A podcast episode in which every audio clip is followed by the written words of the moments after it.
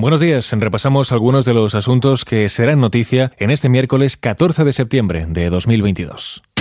XFM Noticias con Jorge Quiroga.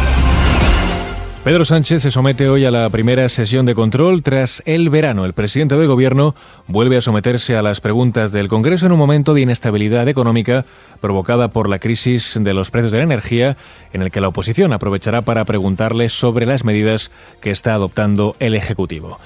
En la noche de ayer se pronunció sobre varios asuntos de actualidad. Uno de ellos fue la renovación del Consejo General del Poder Judicial. Comparto la indignación del presidente del Consejo General del Poder Judicial, que lleva en funciones ya demasiado tiempo. Pero los ciudadanos tienen que saber que detrás de esta equidistancia en la que se está escondiendo el Partido Popular para continuar bloqueando la renovación de este importante órgano constitucional, eh, no es una responsabilidad compartida.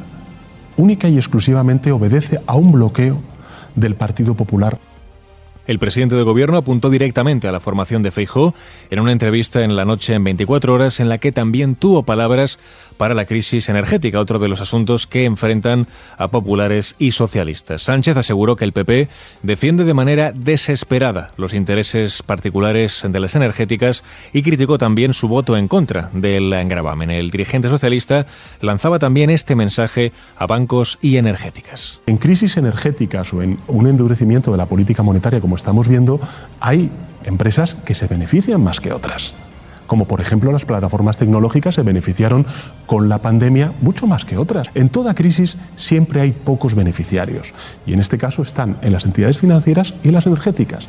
Bueno, yo creo que es hora de que arrimen el hombro. Además, Sánchez habló sobre la propuesta de Unidas Podemos de poner topes a las hipotecas. Los topes a las hipotecas no están permitidos en, el Tratado de la Unión Europea, pero comparto el análisis que hace Unidas Podemos en este caso y también la UGT hace escasos días presentó una propuesta en ese ámbito de que el endurecimiento de la política monetaria, necesario por cierto, para de alguna manera controlar desde la política monetaria la evolución de la inflación, pues no se traslade a un aumento eh, de las hipotecas eh, que, que evidentemente pongan mayores dificultades a unas familias que ya están sufriendo mucho el alza de los precios.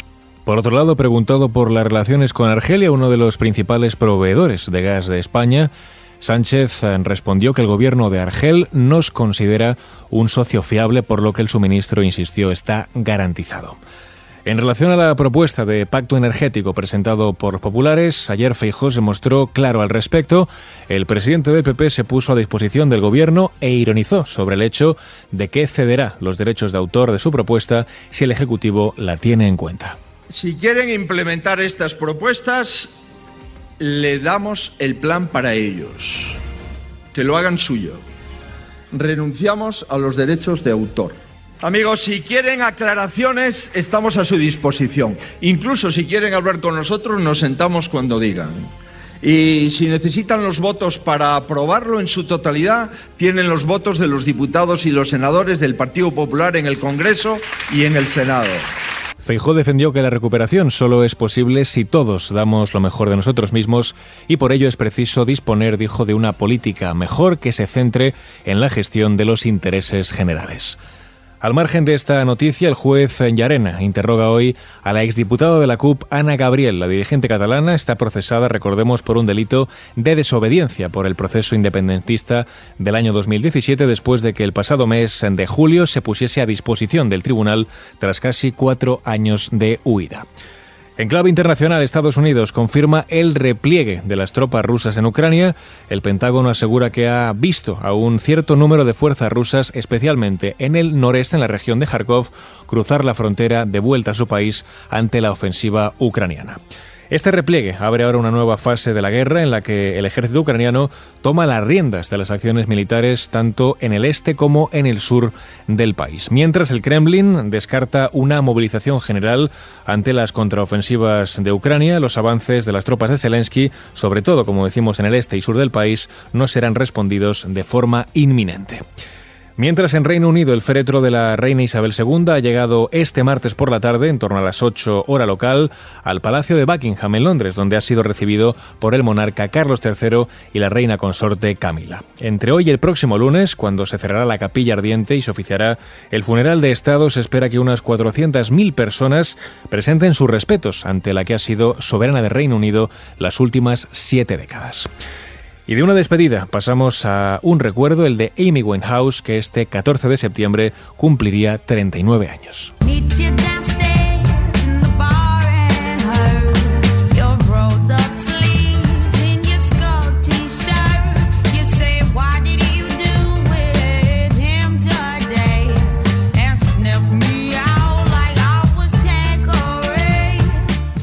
Amy Winehouse fue una de las cantantes más emblemáticas del Reino Unido durante la década del 2000. Su álbum Frank de 2003 provocó comparaciones que van desde Billie Holiday hasta Macy Gray o Lauryn Hill, presentando su inconfundible voz y su composición profundamente personal a las masas. Sin embargo, no fue hasta 2006 cuando Winehouse realmente aterrizó en el escenario mundial con su segundo álbum de larga duración, fue Back to Black, en equipo con el productor Mac Ronson creó un sonido nostálgico y retro que se escucha en éxitos como Rehab o este You Know I'm Not Good.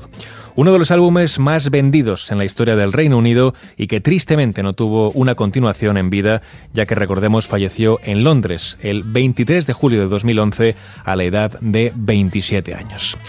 Con el recuerdo a Amy Winehouse lo dejamos, más información actualizada en los boletines de XFM. FM.